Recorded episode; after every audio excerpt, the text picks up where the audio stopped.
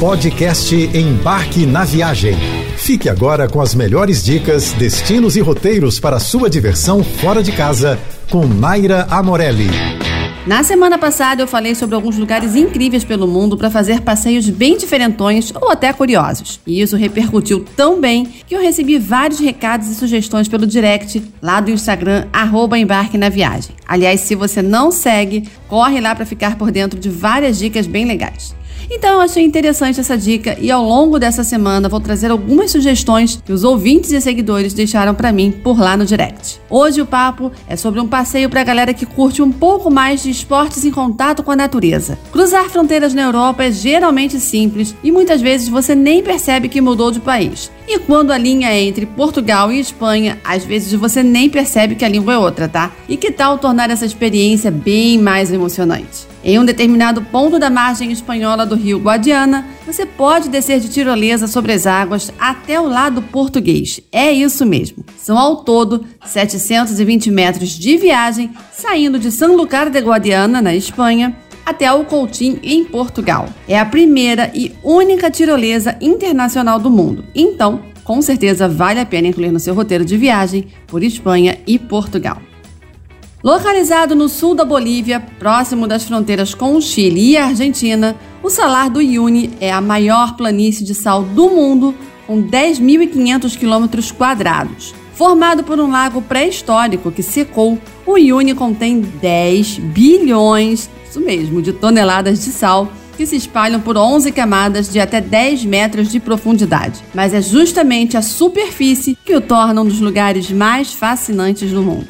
A Costa Branca forma um deserto imenso, onde os respiradouros das camadas de sal mais profundas se destacam. Quando chove, entre dezembro e fevereiro, o salar alaga e vira um gigantesco espelho, onde o céu e o solo branquíssimo se confundem no infinito. Esse é o lugar ideal para tirar fotos em perspectiva já que a paisagem atrás parece não ter profundidade. Para visitar o Uyuni, você pode partir da cidade do mesmo nome, na Bolívia, acessada por avião, ou encarar 10 horas de ônibus desde La Paz. Ou então você pode também seguir de avião, partindo de São Pedro do Atacama, no Chile. Mas fique sabendo que você não pode, de forma alguma, percorrer o salar sozinho. É preciso contratar um tour em uma agência autorizada que é feita em veículos 4x4, podendo levar até seis pessoas e o mais importante, em total segurança.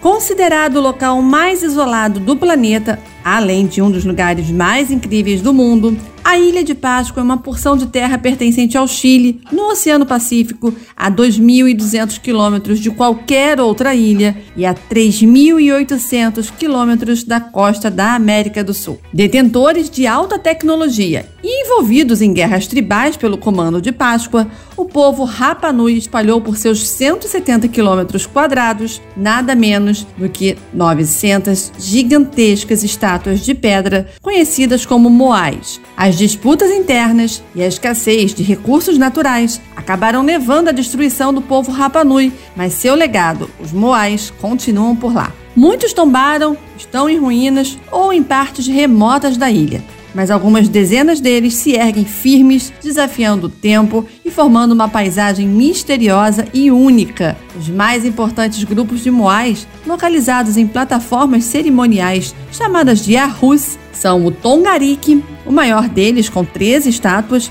de onde se assiste ao nascer do sol, e o Tahai, de onde se vê o pôr do sol. O Tahai pode ser visitado a pé desde o vilarejo de Rangaroa, o maior da ilha e onde estão quase todos os hotéis. Mas para ver o Tongariki, você precisa contratar um tour ou alugar um carro.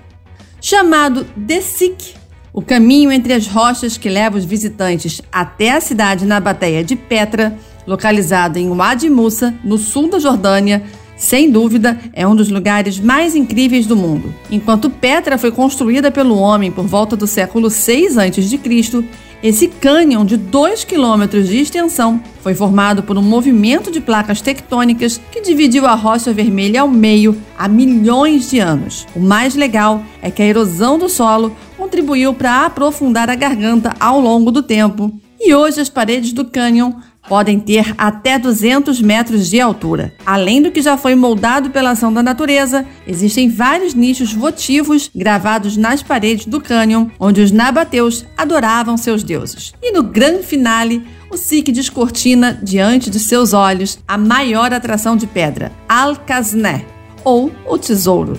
O cânion está localizado dentro do sítio arqueológico de Petra e é preciso pegar a estrada para acessá-lo. Quem não quiser encarar a caminhada pode alugar um cavalo ou charrete. Em algumas noites da semana é possível assistir a um espetáculo de música beduína no Tesouro, ocasião em que os dois quilômetros do SIC são iluminados apenas por luzes de centenas de velas. Imperdível.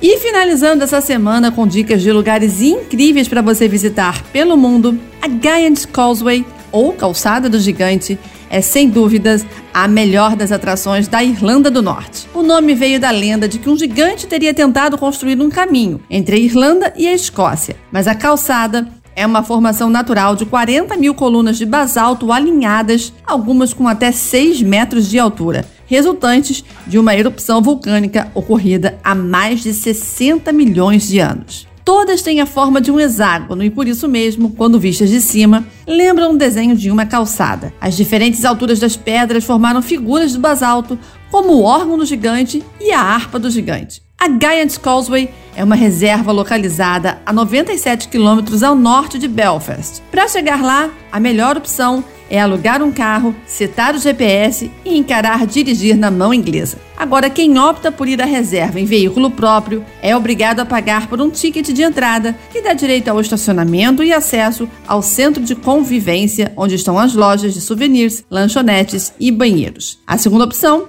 é usar transporte público. Há uma linha de ônibus que conecta Belfast à reserva em apenas uma hora e meia. A Gold Line Express 221. Você ouviu o podcast Embarque na Viagem.